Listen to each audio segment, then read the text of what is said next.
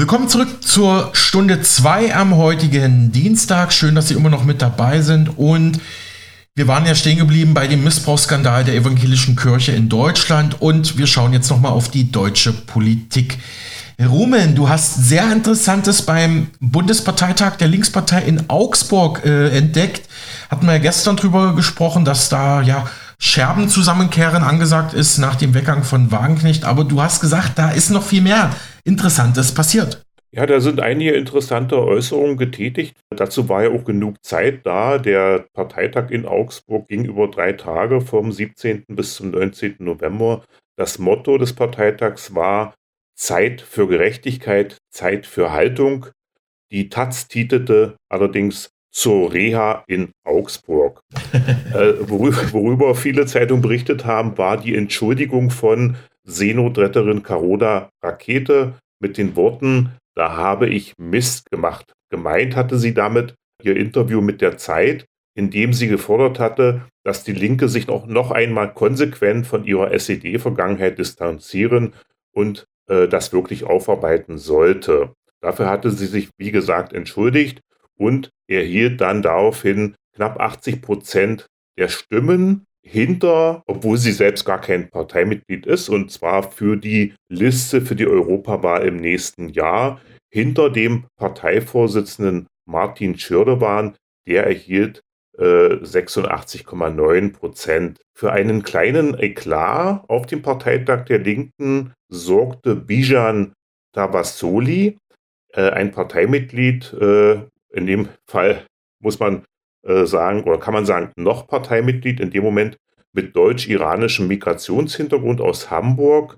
Äh, Tabassoli war bereits in der Vergangenheit mit verschiedenen Aktionen aufgefallen. Unter anderem hatte er sich als lesbische, bärtige Transfrau ausgegeben und war beim Parteitag im vergangenen Jahr für den Posten äh, der weiblichen Sprecherin angetreten. Daraufhin wurde er zuerst als Held der Transgemeinde und Fürsprecher gefeiert. Inzwischen erhält die islamische Transfrau allerdings Morddrohungen. Äh, die ganze Aktion ist eher als Satire zu verstehen. Die Morddrohungen sind es vermutlich nicht. Er bekommt auf dem Parteitag ähm, immerhin zwei Minuten Redezeit und wird allerdings ausgebuht. In seiner kurzen Rede erinnert Tabassoli an die bekannten Worte von Rosa Luxemburg, äh, dass die Freiheit immer die Freiheit der Andersdenkenden sei. Mhm. Und in dem Fall ist er der Andersdenkende äh, und die Zuhörer mussten sich jetzt mal zwei Minuten äh, seine Worte anhören.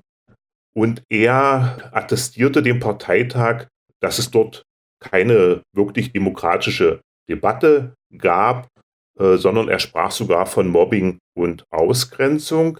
Er kam auf ein Gedicht von Bertolt Brecht zurück. Augsburg ist ja die Geburtsstadt von Bertolt Brecht, mhm. das Brecht über die Aufstände der Arbeiter in Ostberlin und äh, in der DDR am 17. Juni 1953 geschrieben hatte, indem er dazu aufforderte oder vorschlug, dass sich die Regierung der DDR doch ein neues Volk wählen solle und kam in dem Zusammenhang auf äh, Carola Rakete zurück, die seiner Meinung nach diese Idee wohl aufgegriffen hätte, indem sie mit einem Boot auf dem Mittelmeer das neue Volk hierher holt. Ja, also dann ist es natürlich keine Überraschung, dass er ausgebuht hm. wird. Ganz spontan gab er dann noch die Kandidatur oder seine Kandidatur für Platz 1 auf der Europawahlliste bekannt, lobte darüber hinaus noch Sarah Wagenknecht. Das kam natürlich auch gar nicht gut an. So war es keine Überraschung, dass er nur etwa 2% der Stimmen erhielt, immerhin. Daraufhin erklärte er dann seinen Austritt aus der Partei der Linken und wurde mhm. letztendlich vom Sicherheitspersonal aus der Halle geführt. Das ist ein absoluter, also absoluter ähm, also Eklat fast schon, ne? Also er hat ja erste Rede gehalten und dann seinen Austritt aus der Partei. Ja. Geht, geht wahrscheinlich jetzt zur neuen Wagenknecht-Partei, ne? Lassen wir uns überraschen. Also äh, bisher hat er sich dazu nicht positiv geäußert, aber es ist durchaus vorstellbar, ja. Also wie gesagt, hatte ich ja auch gesagt, das ist, war schon ein kleiner Eklat. Ich fand dann noch die Rede von Dietmar Bartsch durchaus bemerkenswert. Dort, äh, Dietmar Bartsch ist ja noch Fraktionsvorsitzender, aber es war wohl seine Abschlussrede als Fraktionsvorsitzender. In dieser sprach er von einer Liquidation der Bundestagsfraktion und dass äh, diese eine gewaltige Niederlage sei. Die Verantwortung tragen äh, nach seiner Meinung die neuen Abgeordneten, die in der zehnten, damit ist Sarah Wagenknecht gemeint, ausschließlich eine politische Heilsbringerin sehen. Ihr Verhalten fand Bartsch enttäuschend und verantwortungslos. Und jetzt kommt eine Aussage, die ich äh, bemerkenswert fand. Äh, es ist aber keine Spaltung, es ist eine marginale Abspaltung. Also da bin ich gespannt, äh, ob sich das in Zukunft bewahrheiten wird. Und zwar bezüglich der Abspaltung sagte Bartsch, dass diese von Abgeordneten verzogen wäre, die sich selbst im Spätherbst ihrer politischen Karriere befanden. Er attestierte ihnen weder Kampfgeist noch Rückgrat. Sie hätten auf Parteitagen für ihre Mehrheiten kämpfen müssen. Und er behauptete, dass sich niemand in der Basis dieser Gruppe, also gemeint ist die neue Bewegung äh, von Sarah Wagenknecht, anschließen würde. Ähm, und er äh, forderte seine Partei auf, weiterzukämpfen. Äh, das dürfte jetzt zum Beispiel bei den vorstehenden Wahlen am 1. September im, äh, im nächsten Jahr in Thüringen gemünzt oder auch darauf gemünzt sein. Die Wahlumfragen die aktuellen Wahlumfragen jetzt von Anfang November sehen gar nicht gut aus. Da steht die Linke bei im Moment 20 Prozent. Also Thüringen wird ja im Moment von einem äh, linken Ministerpräsidenten mhm. regiert, Bodo genau. Ramelow. Ja. Äh, wie gesagt, die Partei von Bodo Ramelow, die Linke, liegt in Thüringen aktuell nur bei 20 Prozent. Ist ein Verlust von 2 Prozent. An erster Stelle liegt in Thüringen die AfD mit immerhin 34 Prozent plus 2 Prozent zur vorherigen Umfrage. Und um noch eine letzte Partei zu nennen, die Grüne wäre gar nicht mehr im Landtag, genauso mhm. wie die FDP. Okay. Die Grüne liegt aktuell bei 4 Prozent. Das ist ein Minus von 2 Prozent. Noch eine letzte Meldung der Tagesschau vom 19. November über den Parteitag. Die Überschrift dort, wie befreit. Und weiter, diszipliniert beschließt die Linke ihr Europawahlprogramm die Einigkeit ist groß. Ohne das Wagenknecht-Lager wirkt die Linke wie befreit. Ja, danke Roman und Dieter Bartsch hatten wir auch gestern im O-Ton. Ich habe noch diese wichtige Meldung aus der deutschen Wirtschaft mit. Der Bayer Aktienkurs bricht erneut ein, meldete der Spiegel gestern. Eine Niederlage vor Gericht und die enttäuschende Performance sei der Grund dafür. Es kommt dieser Tage dicke für Bayer. Anleger reagieren deutlich. Ja, wieder Netflix äh, zum Hören sozusagen, denn wir hatten ja auch Glyphosat, glaube ich, auch gestern im, im Programm, dass mhm. das EU-weit jetzt doch nicht verboten wird. Äh, Özdemir will es doch ähm, national in Deutschland verbieten. Beim Pharma- und Agrarkonzern Bayer, schreibt der Spiegel, setzt sich die Pechsträhne fort. Neben einer erneuten Niederlage bei den Glyphosat-Prozessen vor Gericht in den USA muss das Leverkusener Unternehmen nun auch einen herben Rückschlag in der eigenen Medikamentenforschung einstecken. Eigentlich galt das Medikament Asundexian als Hoffnungsträger.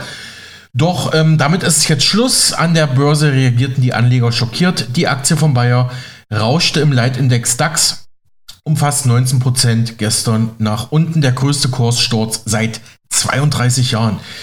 Der Börsenwert des Aspirinherstellers schrumpfe demnach um etwa 7,6 Milliarden Euro nach unten. Ein heftiger Rückschlag für Bayer. Asundexian war die Perle in Bayers neuer Pharma-Pipeline und ohne den Wirkstoff steht die Bayer Pharma-Sparte ohne nachhaltiges Wachstum da, kommentierte dazu Fondsmanager Markus Manns vom Großaktionär Union Investment. Den Neuanfang zu gestalten wird damit für Bayer Vorstandschef Bill Anderson zur Herkules-Aufgabe.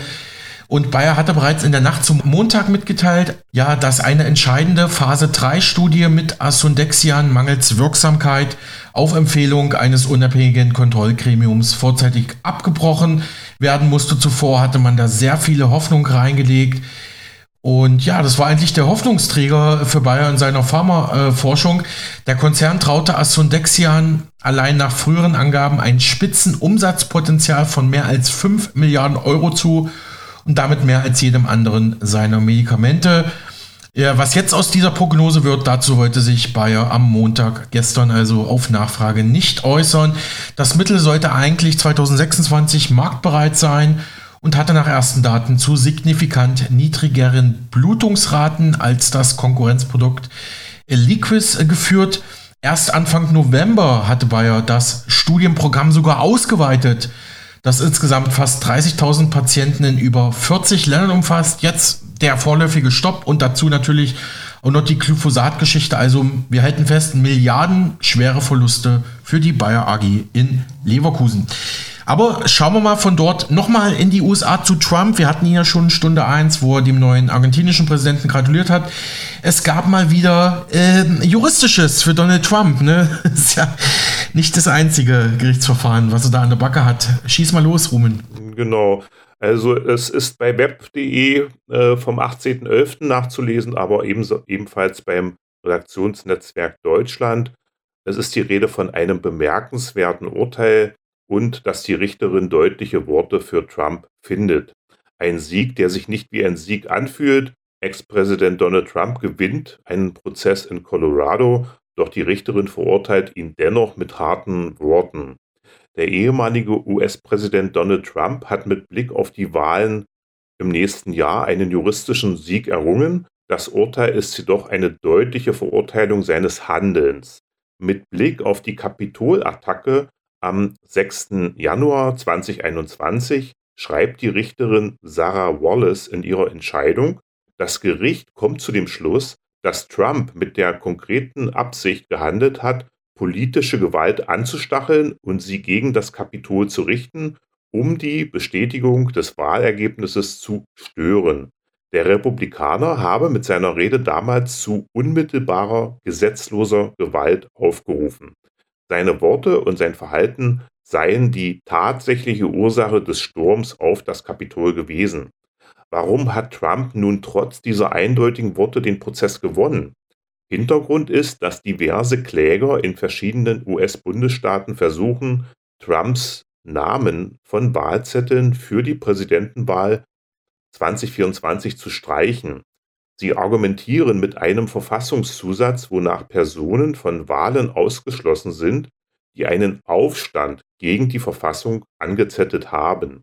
In den Bundesstaaten Michigan und Minnesota sind sie bereits gescheitert nun am Freitagabend auch in Colorado. Richterin Wallace kam zu dem Schluss, dass sich die Klausel explizit nicht auf das Präsidentenamt bezieht und Trump daher in dem Bundesstaat auf dem Wahlzettel für die Vorwahlen der Republikaner bleiben darf. Das Urteil aus Colorado ist allerdings nicht bindend für den Prozess, der in Washington im kommenden Jahr ansteht, also erst 2024.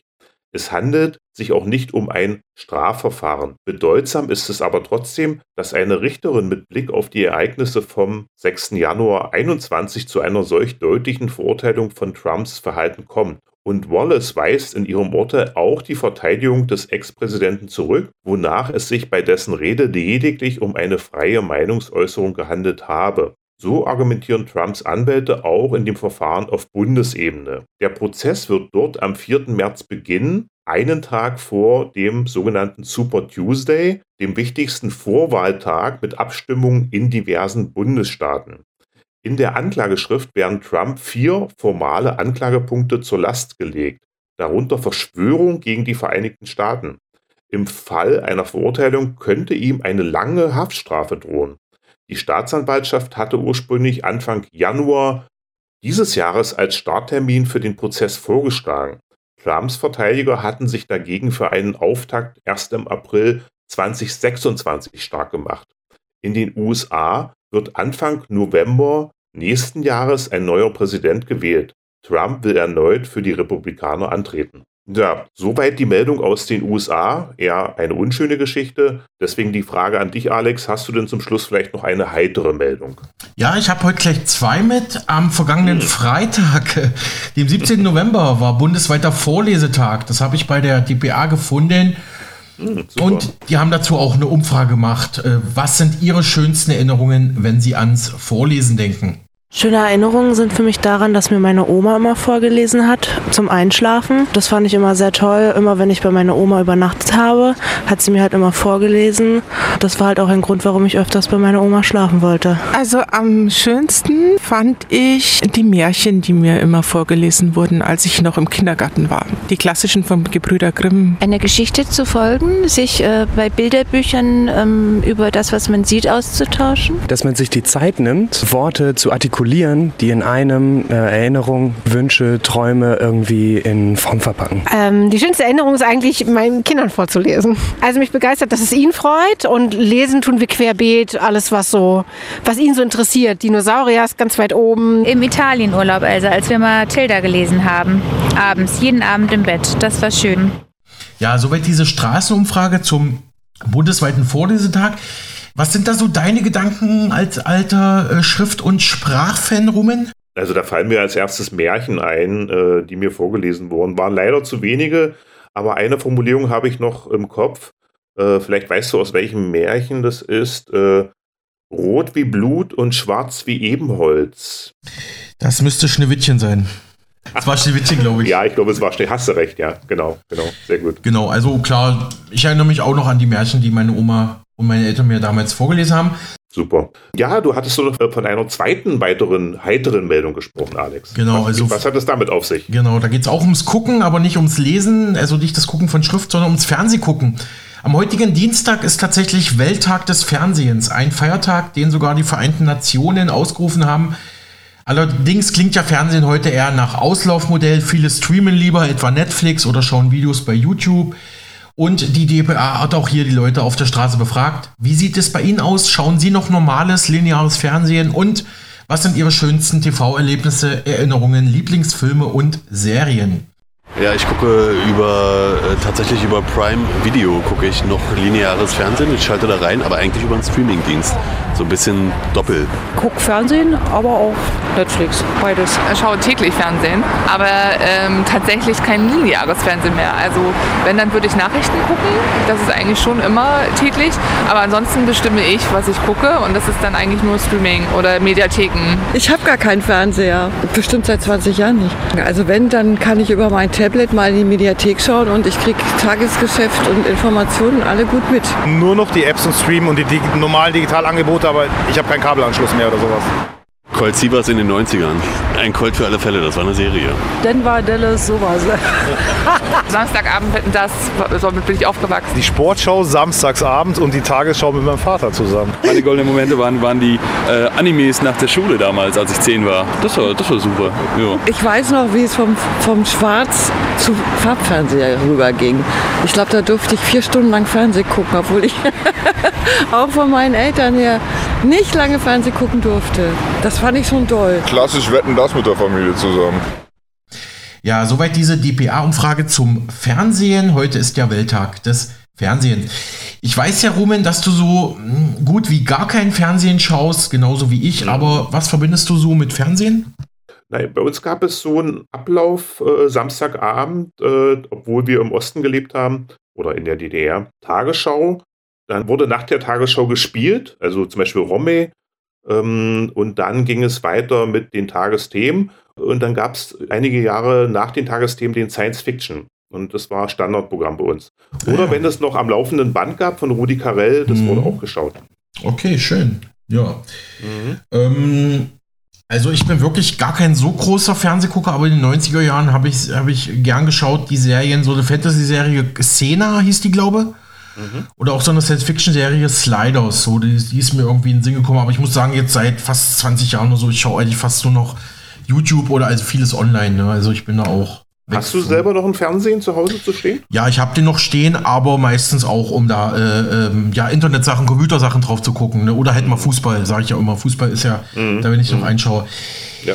So, Rumen, jetzt können wir gemeinsam noch Dr. Daniele Ganser, den renommierten Schweizer mhm. Historiker und Politologen, anmoderieren. Gerne. Was verbindest du mit ihm? Ich habe ihn mal live gesehen oh, in, okay. im Kino Babylon am Rosa-Luxemburg-Platz. Ist jetzt einige Jahre her. Und habe mir danach ein Buch von ihm signieren lassen. Und es ist, äh, ja, der ist so wie er auf der Bühne ist, ist er dann auch privat, hätte ich fast gesagt. Nee, ist natürlich Quatsch, ich kenne ihn nicht privat. Aber es war einfach eine nettes, nette Begebenheit und es war auch ein schöner Vortrag. Und ich würde auf jeden Fall wieder zu ihm gehen. Also keine Frage. Mhm. Anlass ist folgender. Dr. Daniel Ganser hat ja vor wenigen Monaten auf der großen Konferenz von Marc Friedrich Marklet eingesprochen.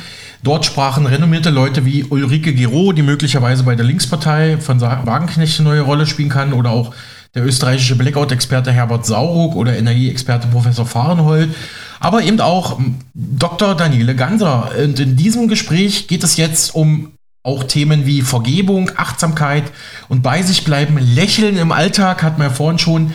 Welt, genau, sehr gut. Und Weltfrieden und die Menschheitsfamilie sowie ein kritischer wie gleichzeitig positiver Blick zurück auf die Corona-Zeit. Da hatte ich ja auch erst kürzlich mit Professor Schubert äh, von der Uni Innsbruck ein Interview geführt. Es geht aber auch jetzt bei Ganser und Friedrich um das Geldsystem, das Bildungssystem und das Bundeswehr-Sondervermögen, das Ganze als Sonderschulden kritisiert, aber auch über den Magier David Copperfield.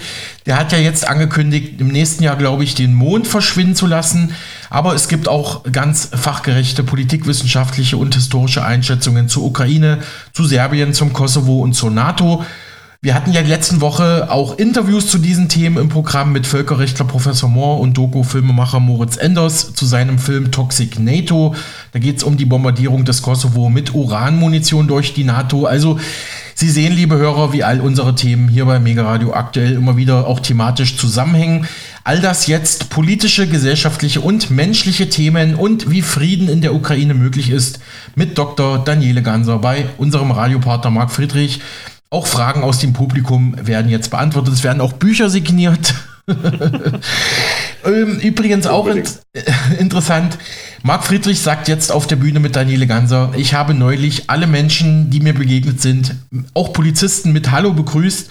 Da hat er dann auch ein bisschen Probleme mit der Polizei bekommen und das korrespondiert doch auch schön mit den Grüßen ja. in Schweden. Also, genau. Dr. Daniele Ganser, Bühne frei.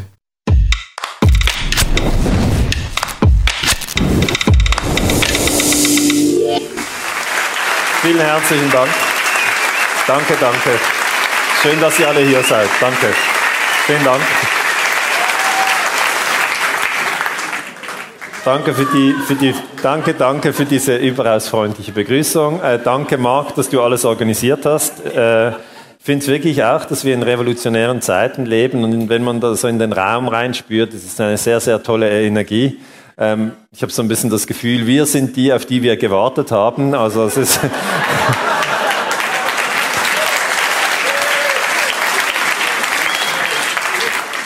Und ich möchte heute Abend an einem speziellen Thema, am, am Thema Ukraine-Krieg, einfach zeigen, dass wir in die eigene Kraft kommen sollen. Also eigene Kraft bedeutet, dass wir eine eigene Analyse machen, dass wir uns auch getrauen, diese eigene Analyse zu kommunizieren. Ja? Weil viele haben Angst, Sie machen zwar eine eigene Analyse, aber dann denken Sie, wenn ich das poste, verliere ich die Stelle. Wenn ich dem Kollegen sage, dann wird er mich nicht mehr einladen zum Bier. Äh, und wenn ich das sonst öffentlich mache, bekomme ich einen Shitstorm. Und ein Teil meiner Arbeit ist, äh, öffentlich zu zeigen, dass es geht. Okay, man kann einen Shitstorm überleben. Man kann Diffamierung überleben. Man weiß nicht wie lange, aber jetzt im Moment geht's. Jetzt habe ich eine Frage. Wir haben jetzt diesen unglaublichen, ähm, also du siehst vielmehr unglaubliche Zusprüche. Wir haben Hallen mit 2.000, 3.000 Leuten, die zu dir kommen. Das war ja mhm. früher nicht der Fall. Ich habe dich gesehen in weitaus kleineren Hallen. Ja. Und sind wir jetzt so weit, was Gandhi mal gesagt hat? Zuerst äh, wirst du ignoriert, dann wirst du belächelt und ähm, dann wirst du bekämpft und jetzt gewinnst du. Also wo sind wir auf der Stufe? Wo bist du persönlich und wo sind wir als Gesellschaft? Also ich überblicke es auch nicht. Ich glaube, der Einzelne kann es nicht überblicken, weil so viel passiert. Also man, man, man merkt einfach, es verändern sich die Dinge. Das ist eindeutig so. Und ich habe jetzt eine Erfahrung von 20 Jahren. Also ich ähm, habe heute tatsächlich meinen tausendsten Vortrag. Ich habe alle gezählt. Heute? Heute. Wow! Woohoo! Chapeau.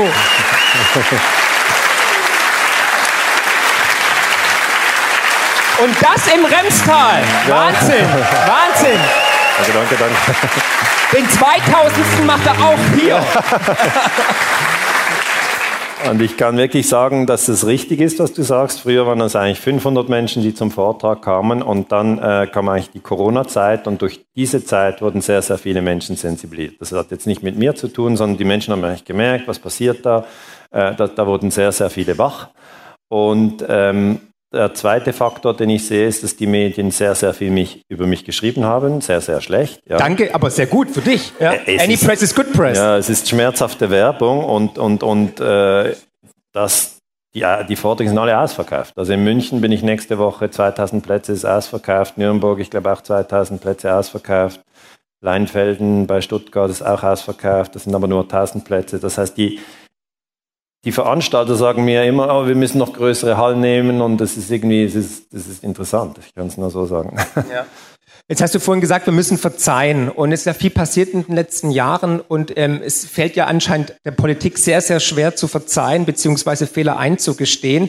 Aber ich bin ganz auf deiner Seite. Wir müssen Brücken bauen. Wir müssen nicht unterscheiden zwischen äh, VfB Stuttgart oder Kickers oder äh, CDU-Wähler oder SPD, geimpft oder ungeimpft, sondern wir müssen wirklich sagen, wir sind eine Menschheit. Und wir alle, wir können ja der, der Wandel sein, weil von uns kommt der Wandel, nicht von oben. Der Wandel kommt immer von unten. Ja, Deswegen, wenn wir den Wandel von oben erwarten, dann können wir lange warten. Da warten noch in, in 30 Jahren drauf. Aber was glaubst du, wie wird es weitergehen? Wie können wir die Brücken bauen? Wie können wir die, die Wunden heilen?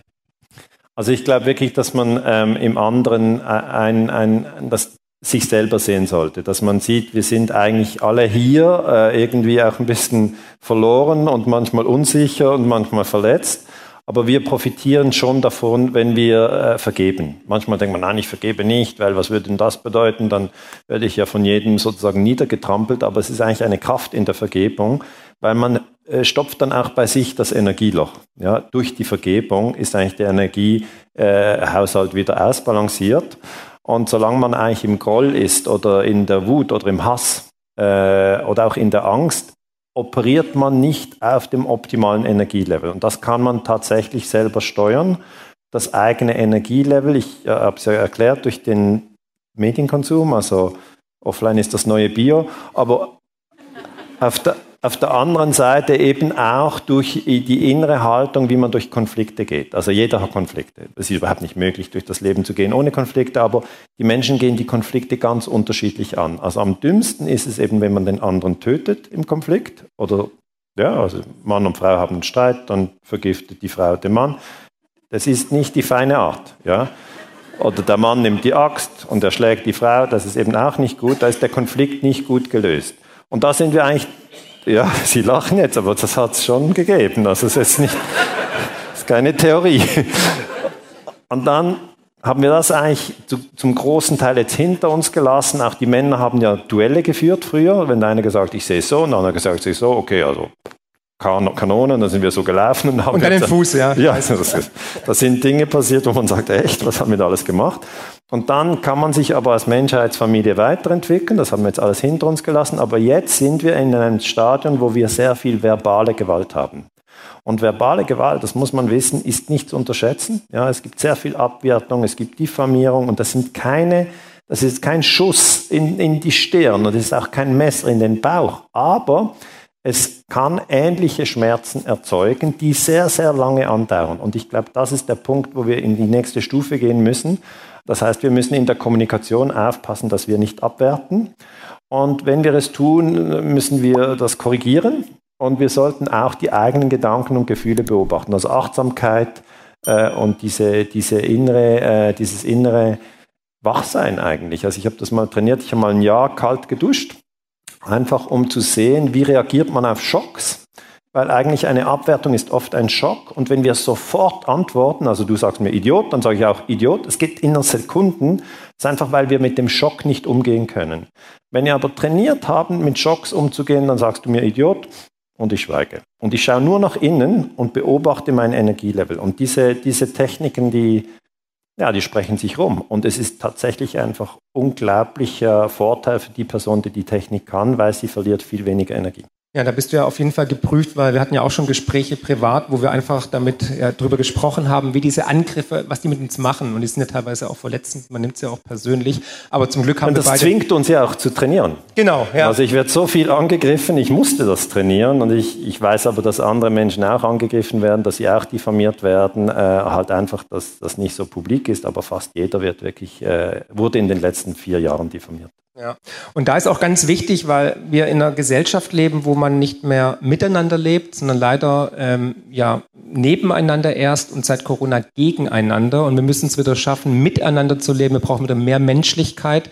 Und ich glaube tatsächlich, dass wir durch diese Zeitenwende, die wir gerade erleben, auf eine komplett neue Bewusstseinsstufe auch gezwungen werden eigentlich. Dass wir auf einmal erkennen, was, wer ist Freund, wer ist Feind. Wir alle haben Freunde verloren, wir alle haben äh, vielleicht Partner verloren, wir wurden teilweise stigmatisiert, weil wir eine andere Meinung hatten wie das Narrativ. Aber ich glaube, es war nie wichtiger, genau in die andere Richtung zu schauen. Nicht zu glauben, was dann teilweise einem erzählt wird in der Propaganda oder was die Politik sagt. Das haben die letzten Jahre, denke ich mal, zumeist bewiesen. Aus dem Grund ist es auch wichtig, dass wir uns natürlich auch vernetzen und die Wahrheit weitergeben. Aber ohne Zwang, sondern versuchen immer mit Liebe im Blick, Liebe in der Stimme, ähm, die Leute versuchen zu überzeugen mit Daten und Fakten, nicht irgendwie zu überreden. Das ist ganz wichtig. Jetzt hast du auch gesagt, wir sehen hier eine große Zeitenwende, einen Paradigmenwechsel. Wir sehen die äh, multipolare Welt, auch ja. ganz wichtig. Und ich bin da jemand, der aus der Wirtschaft kommt, der dann auch sagt, es geht immer ums Geld. Follow the money. Es geht nur um Interessen, es geht nur um Macht und das alles andere ist eine Scharade, eine Ablenkung, also Brot und Spiele, damit wir abgelenkt sind. Oh, guck mal da ein Hund, oh, VfB hat verloren gegen Frankfurt, so eine Scheiße. Oder oh, ja, hier Krieg in der Ukraine.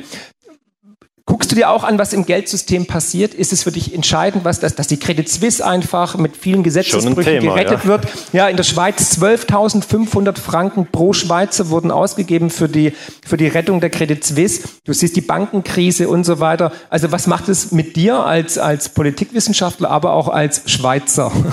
Ja, es ist einfach natürlich für den normalen Schweizer war das zuvor undenkbar, dass die Credit Suisse verschwindet, wurde jetzt von der UBS übernommen. Und ähm, ich denke, wenn man mehrere solche Momente erlebt hat, wo man zuerst denkt, das ist undenkbar und dann passiert's, dann muss man eigentlich seine Glaubenssätze auch revidieren. Weil man kann nicht zuerst denken, es ist undenkbar und dann passiert's und man denkt immer noch, es ist undenkbar. Das wäre nicht sehr aufmerksam. Ähm, und und ich glaube, da sind wir alle durch verschiedene Prozesse gegangen. Also ich habe auch gedacht, gedacht es ist undenkbar, äh, dass die Regierung sagt, die Kinder dürfen nicht in die Schule. Es gibt einen Lockdown, das habe ich auch erlebt. Oder dass man dann ähm, diese ganzen Corona-Jahre haben schon sehr verschiedene. Also mich hat vor allem gestört, dass man sich nicht ähm, ausgetauscht hat. Weißt du, dass man eine. Es gab eine Wahrheit. Es gab keine Diskussion im Sinne von, das ist eine Möglichkeit, das ist eine Möglichkeit, gehen wir in den Diskurs, weil ich habe wirklich gute Freunde, die haben sich für die Impfung entschieden, ich habe gute Freunde, die haben sich gegen die Impfung entschieden. Und alle haben wirklich nach bestem Wissen und Gewissen gehandelt. Ich habe jetzt niemanden getroffen, der gesagt hat, ich wusste, das ist die dümmste Entscheidung und darum habe ich sie sofort umgesetzt. Also das ist. Äh, so Lauterbach. sind wir gar nicht. Nee, ja gut, Lauterbach. Aber ich sage einfach, ich finde, die ganze Geschichte ist nicht aufgearbeitet. Äh, das ist noch so ein Thema im Hintergrund. Und anstatt dass man ein Thema aufarbeitet, springt man schon zum nächsten und sagt, und jetzt liefern wir Leopardpanzer.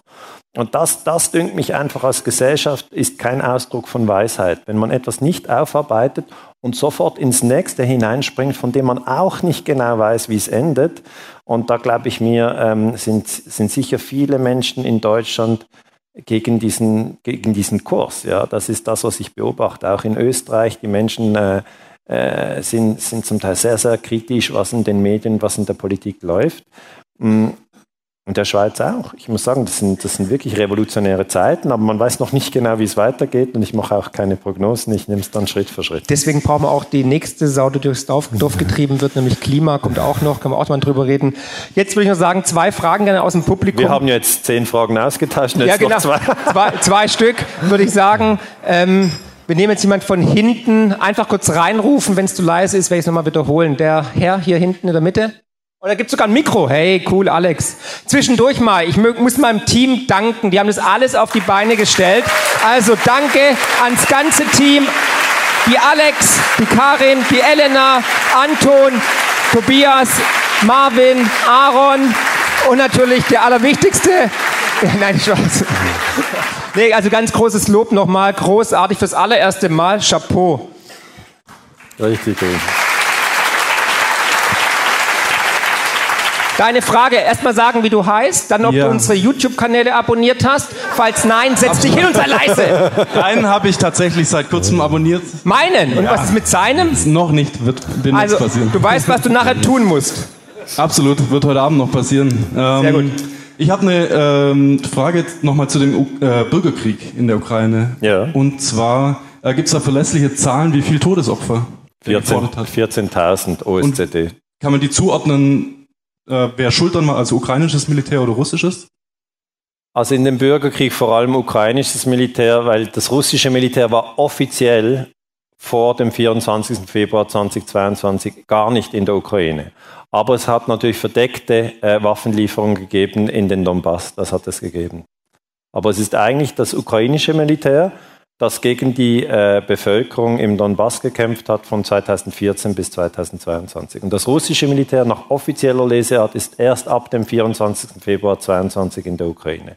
Aber es gibt immer die verdeckte Geschichte, also es gibt immer verdeckte Operationen. Also nach offizieller Geschichte sind die Amerikaner nicht mit Soldaten in der Ukraine, die Briten auch nicht und die Franzosen auch nicht.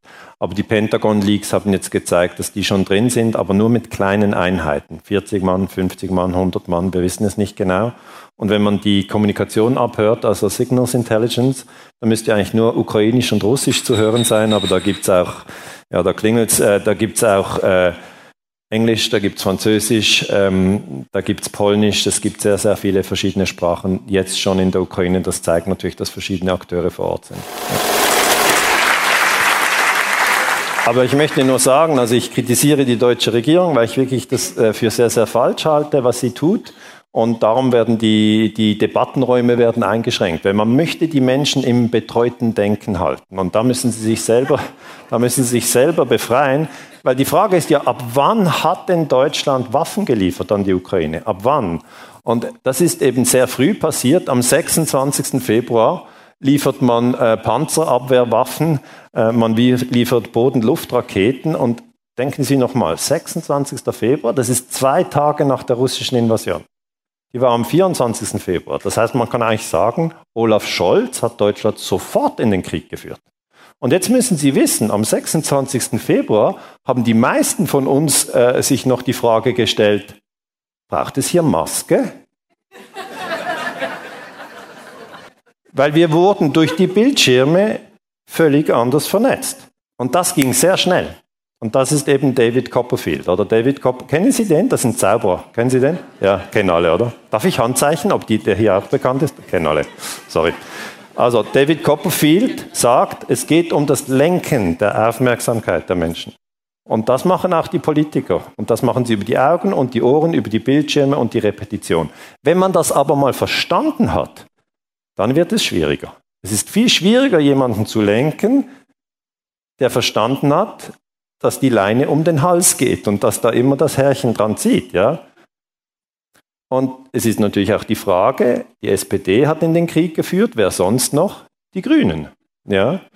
Also Annalena Baerbock, die deutsche Außenministerin, führt Deutschland immer mehr in diese Konfrontation mit Russland. Ich halte das für falsch. Vor allem haben die Grünen vor dem Krieg gesagt, keine Waffen und Rüstungsgüter in Kriegsgebiete, noch im September 2021. Dazu noch die Sonnenblume und die Friedenstaube. Und das war massive Täuschung. Ja. Die Grünen sind äh, olivgrün. Und, und das muss man auch zuerst verstehen.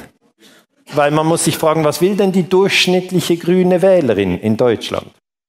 Die will einen breiteren Fahrradstreifen. Ja. Das ist eine, eine legitime Forderung. Die will doch nicht Krieg mit Russland. Und was will denn der durchschnittliche deutsche SPD-Wähler? Der will, dass die Kluft zwischen Arm und Reich nicht größer wird. Aber der will doch nicht Krieg mit Russland. Das ist ja auch eine legitime Forderung. Und die dritte Partei in der Regierung, Sie wissen es, die FDP, die hat ja eigentlich gesagt, wir werden die Steuern senken, werden schauen, dass der Staat nicht unnötig Geld ausgibt, weil es eigentlich der erfolgreiche Unternehmer der FDP wählt. Aber was macht jetzt die FDP? Sie hat 100 Milliarden Sondervermögen bewilligt für die Bundeswehr. Und Achtung, es heißt Sondervermögen, aber es sind Sonderschulden. Aber hier geht es wieder um die neuronale Verknüpfung. Sonderschulden ist einfach nicht so populär.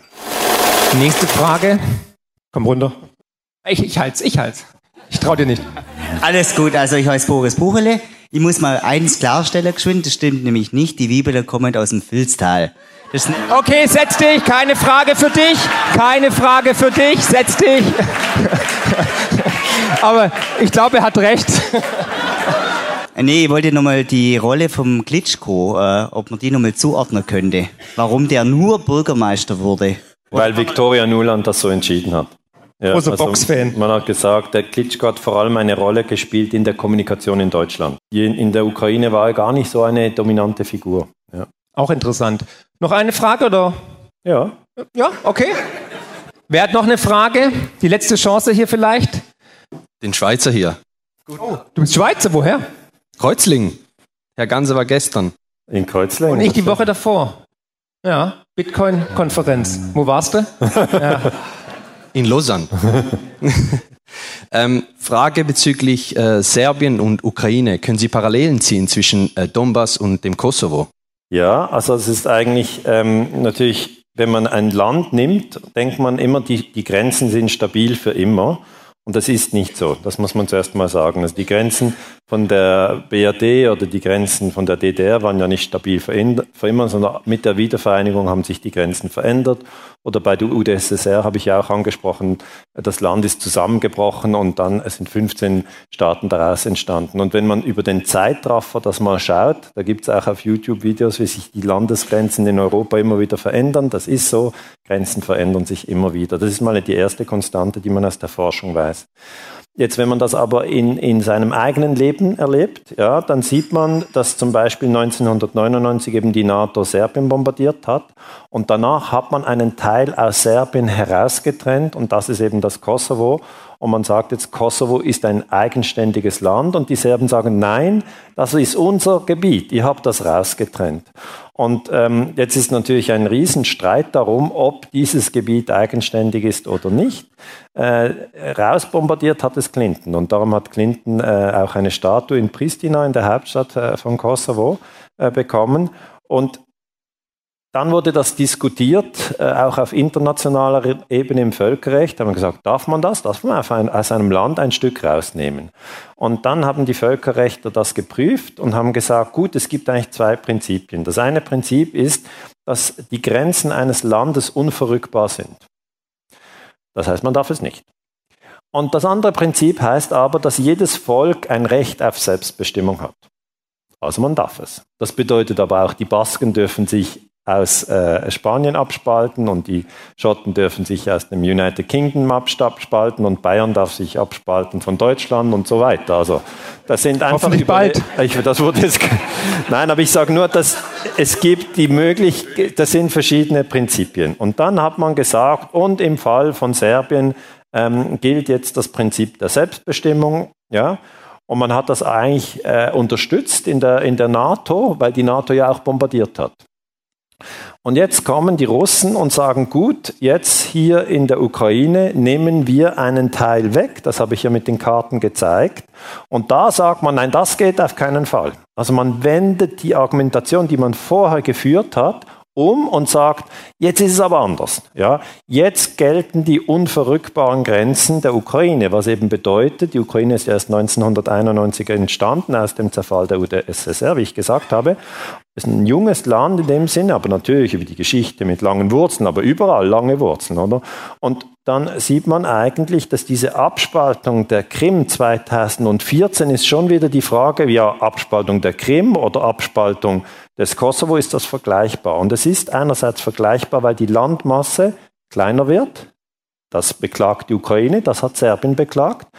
Im Kosovo ist der Fall, ein neuer Staat entsteht. Bei der Krim entsteht kein neuer Staat, sondern das, äh, die Krim schlägt sich zu Russland. Das heißt, Russland wird größer, aber es entsteht kein neuer Staat. Und was jetzt der zweite Schritt ist, dass eben äh, Donetsk, Luhansk, Saporischia und Cherson durch die Abstimmung sich auch zu Russland geschlagen haben und dass jetzt in diesem Fall also die Ukraine quadratkilometermäßig noch kleiner geworden ist. Und ich verstehe schon, dass die Ukrainer sagen, äh, das wollen wir nicht und dass die Serben sagen, das wollen wir nicht. Also kein Staat sagt, toll, dass wir kleiner geworden sind. Ja, Schweizer würden nicht sagen, ja, die Franzosen können Genf nehmen, toll, das freut uns sondern es ist immer die normale Reaktion einer Regierung, dass sie sagt, das wollen wir nicht. Aber der, der Vergleich, das ist sehr klug, dass Sie die Frage einbringen. Der ist ja auch Schweizer. Also. Ja, stimmt. Ja. ja war klar. Also die, der Vergleich, der, der Vergleich wird halt ganz selten gemacht zwischen Serbien und der Ukraine. Weil ähm, es ist peinlich, ja, wenn man den Vergleich macht. Weil es gibt zum Beispiel, habe ich wirklich gesehen in, in führenden Zeitungen, dass man geschrieben hat, seit 1945 gab es nie mehr Kriege in Europa. Dann sage ich immer, Wo wart ihr in den 90er Jahren? Okay, als man Serbien bombardiert hat oder auch das, was in Bosnien etc. passiert ist. Das heißt, man tut so, als man hier, äh, das ganze Jugoslawien wurde ja zerschlagen, dass da gar nichts passiert ist. Und dann sagt man, jetzt, was, was, eben die, was eben die Russen machen, das ist das erste Mal, ja, dass in Europa wieder Krieg ausgebrochen ist. Und das ist eben auch eine sehr selektive Verknüpfung der Neuronen, die so nicht der Wahrheit entspricht. Aber viele Leute wissen ganz, ganz wenig und dann kann man denen irgendetwas erzählen und dann denken sie, ja, da muss wohl so sein, ist im Spiegel oder FAZ oder Süddeutsche Zeitung gestanden und glauben das einfach. Und darum ist eben der Vorteil, äh, wenn man in Bildung investiert und sich diese Sachen selber ähm, sozusagen einprägt. Ja. Ja. ja gut, ist auch immer kurzlebig alles und die Menschen haben halt relativ wenig Zeit, sind eingespannt im Hamsterrad und vergessen halt, was vor zwei Wochen war. Wie sollen sie wissen, was 1999 war? Also ja. ganz ehrlich. Um das umzusetzen, ist es eben wichtig, dass man sich hinter den Wasserfall stellt und die eigenen Gedanken und Gefühle beobachtet. Ja, weil die tauchen auf und gehen wieder weg. Und dann kommt ein neuer Gedanke, taucht auf, geht weg. Und diese, diese Beobachtung gibt uns die Möglichkeit, dass wir freier denken können. Ja? Weil sonst befinden wir uns tatsächlich im betreuten Denken, ja, wo wir immer nur sagen, das ist in der Tagesschau gesagt worden und das ist, muss die Wahrheit sein und dann wiederholen wir das. So in einem Art Copy-Paste-Mechanismus. Das ist kein freies Denken, das ist betreutes Denken. Äh, wenn wir hingegen sagen, na, die Tagesschau hat das gesagt, sehr interessant, aber ich glaube es irgendwie nicht, weil auf Antispiegel habe ich das gelesen und übrigens mein Freund, äh, der ist aus Georgien, der hat mir das erzählt und ein anderer ist aus Indien, der hat gesagt, die Inder sehen das völlig anders und dann geht's los, oder? Dann ist freies Denken möglich. Das Problem ist, man hat keine stabilen Feindbilder mehr. Ja, das ist das Problem, aber ich würde sagen, das ist eigentlich ein Fortschritt, weil diese Feindbilder führen ja zu einer Verhärtung. Volker Pispers hat mal gesagt, wenn der Feind bekannt ist, hat der Tag Struktur. Äh, es ist tatsächlich so. Und Abonnent? Nein! Okay, setz dich hin. Wer will noch? Ey, Ja, nee, darfst du. Nein, wir, wir, wollen, wir wollen ja Brücken bauen. Also. Offline ist das neue Bio. Ich hab, bin weder auf Facebook noch sonst irgendwas. Ich mache Präventionstheater an Schulen. Also, Chapeau. Daniele, das, was du hier mit uns Erwachsenen machst, mache ich täglich an Schulen. Hey, das ist gut. Cool. Bildung, Bildung, sehr gut. Es ist eine ganz große Not an den Schulen, wirklich eine ganz große Not. Wir sind erwachsen. Wir müssen wirklich gucken, was in, mit unseren Kindern passiert. Absolut. Und vor allem, weil sie in den letzten Jahren am meisten Daniele, gelitten haben. Ja, ich habe es, Daniele, dir habe ich es vorhin erzählt, eine neue KI, die als Therapeut auftaucht auf Snapchat seit einer Woche. Die Kinder geben ein, mir geht's schlecht und Snapchat sagt, geh doch auf, äh, in, auf den Minigolfplatz. Und der Minigolfplatz ist ein Kilometer entfernt. Der Junge hat dann den Account gelöscht. Also unsere Kinder sind wach. Meine Sache ist. Frage, dieses, deine Frage bitte. Ja, meine Frage ist, oder ähm, ja, meine Frage ist, wie kommen wir denn? Das Miteinander haben wir ja schon hingekriegt jetzt. Also das Miteinander, ähm, füreinander, miteinander sein.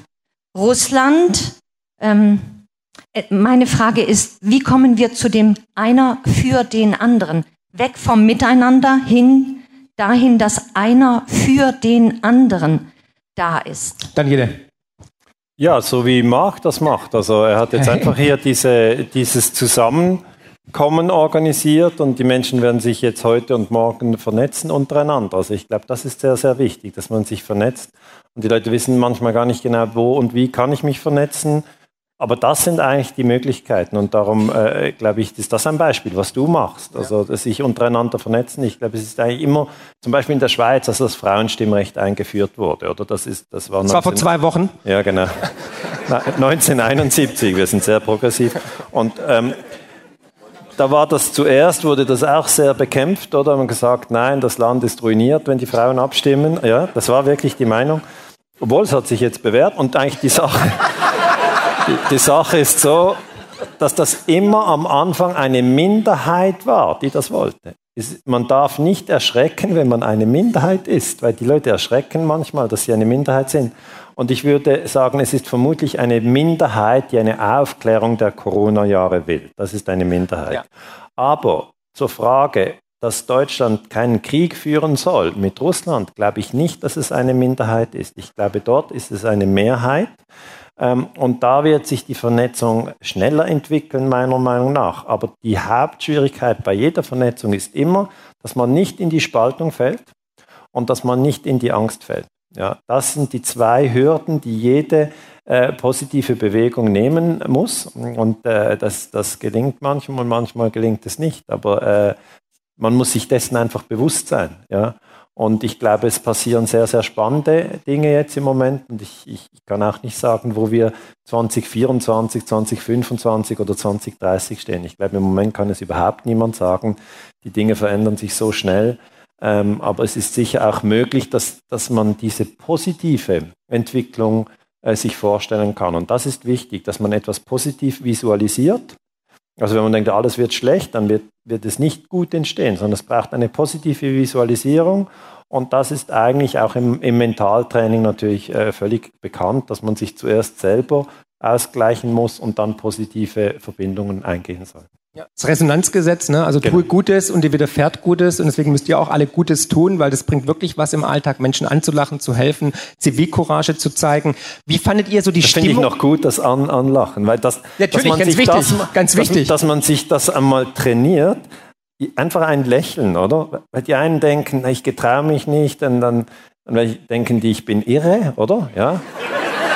Ist so, ist, ist so. so. Ist so. Ist so. Also ich habe mal ein Sozialexperiment gemacht schon vor einigen Jahren. Ich war in Stuttgart auf der Königstraße ja. und ich habe zu jedem Hallo gesagt und nach vier, fünf Minuten waren die, Bull äh, die Polizisten da. Ja. ja. kein Spaß, weil die gesagt haben, hey, der ist auffällig, der sagt zu jedem Hallo. Genau. Sorry, ich war freundlich. Haben Sie Drogen genommen? Nein, habe ich nicht. Noch nicht. Sollen wir es zusammen machen? ja. Nee, also das ist tatsächlich so. Also die Freundlichkeit vor allem, also in Deutschland, ich weiß nicht, wie es euch geht, aber so, das, wenn man freundlich ist, jemand anlacht, die Leute erschrecken erst. Was will der von mir? Ja. Also ist schon. Ist die Frage, ist eine komische Anmache oder ist der. Ja, genau. Also will der mir was klauen oder will der mir was verkaufen? Und es ist eigentlich schade, dass uns die Menschlichkeit sozusagen genommen wurde, dass wir Angst vor dem anderen haben, weil wir gespalten worden sind. Tatsächlich. Kurze Frage ans Publikum. Wie fandet ihr heute hier die Stimmung? Tolle Stimmung. Genau. Tolle Stimmung. Genau.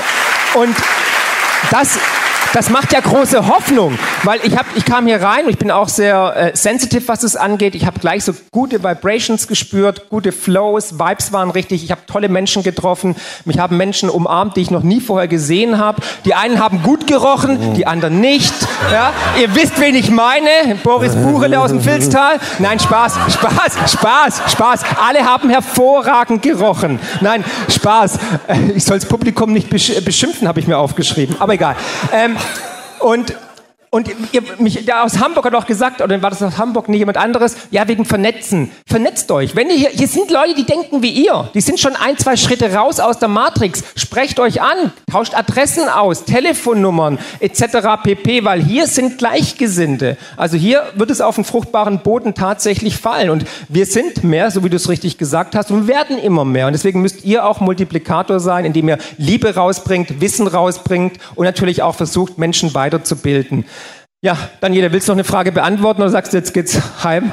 Nein, nein, ist alles gut. Also ja, denke, du fühlst dich wohl hier, ne? Also wir nehmen einfach noch eine Frage. Eine, und, ja, genau. Und, und, dann schließen wir. Und dann würde ich sagen, gibt es nochmal auf jeden Fall Buch signieren, dann freut sich auch der kleine Buchhändler. Also ich signiere meine Bücher, ich weiß nicht, was du machst. Ja, nee, ich habe schon signiert, also okay. ich signiere nicht mehr. Äh, ich würde es noch machen. Und ähm, dann würde ich sagen, noch eine Frage und dann, ja, es sind so viele Fragen. Also wer? Hier vorne? Simone, du entscheidest. Name, Abo und.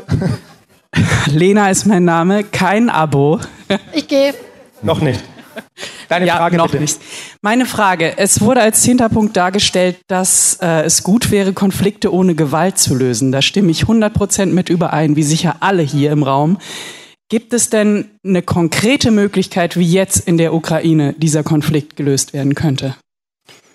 Haben Sie ähm, ja, da Ideen? Ja, es braucht eigentlich wie bei der Kuba-Krise Verhandlungen hinter den Kulissen. Das ist eigentlich das Wichtigste. Also die Kuba-Krise wurde so gelöst, dass Kennedy war damals Präsident und sein Bruder Robert Kennedy, wurden ja beide ermordet später, aber Robert Kennedy hat mit Dobrynin gesprochen. Dobrynin war der russische äh, Botschafter in den USA. Und dann haben Kennedy und Dobrynin abgemacht, Äh, Khrushchev zieht die Raketen aus Kuba ab und die USA ziehen die Raketen aus der Türkei ab und beide haben das zu Hause als Sieg äh, verkündet. Das hat damals noch funktioniert, weil waren geschlossene Kommunikationsräume. Und das ist eigentlich auch jetzt möglich. Es gab tatsächlich auch schon Gespräche zwischen Putin und Zelensky, nicht direkt, ja, sondern die haben natürlich ihre Unterhändler und die müssen auch über, äh, über verdeckte Kanäle müssen die zusammensprechen, weil die bleiben Nachbarn. Aber ich kann nicht sagen, wer im Moment diese Gespräche führt, ob sie überhaupt geführt werden. Aber das, denke ich, ist der einzige, der einzige Weg. Und es, es ist dann natürlich die Frage, äh, was sind die Forderungen beider Parteien? Ähm, die Russen werden Neutralität fordern äh, für die Ukraine. Sie werden sagen, wir wollen, dass ihr euch verpflichtet, dass ihr der NATO nicht beitritt. Das ist äh, für, für Russland nicht verhandelbar. Und für die Ukraine ist die Frage, ob Gebietsverluste hinnehmbar sind oder nicht. Äh, wenn Gebietsverluste hinnehmbar sind, dann wäre eine erste Möglichkeit, dass man sagt, wir lassen Russland die Krim, aber wir hätten gern äh, den Donbass und Cherson und Saporischje zurück. Und die zweite, noch weitergehende Position wäre, wo ich aber auch nicht sehe, dass das in der, in der Ukraine mehrheitsfähig ist, dass man sagt, wir lassen den Russen alle Gebietsgewinne. Äh, das, äh, ich sehe das im Moment nicht, aber ich weiß es ja auch nicht. Ich weiß nicht, was hinter den Kulissen diskutiert wird. Aber es ist eigentlich Quadratkilometer gegen Neutralität. Das ist die Situation. Und manchmal geht es auch dann noch mehrere Monate weiter, weil jede Gruppe denkt, ich verhandle erst, wenn ich in einer besseren Position bin. Also jetzt könnte es sein, dass die Ukraine denkt, wir machen eine Gegenoffensive und sind dann in einer besseren Verhandlungsposition. Aber es kann auch das Gegenteil passieren, wenn die Gegenoffensive nicht gelingt, dass dann noch eine schlechtere Verhandlungsposition ist, als wenn man jetzt verhandeln würde. Also das ist eine komplexe Sache. Äh, eigentlich kommt der Widerstand nur vom Volk. Ja. Habt ihr den Verstand verloren? Und das ist natürlich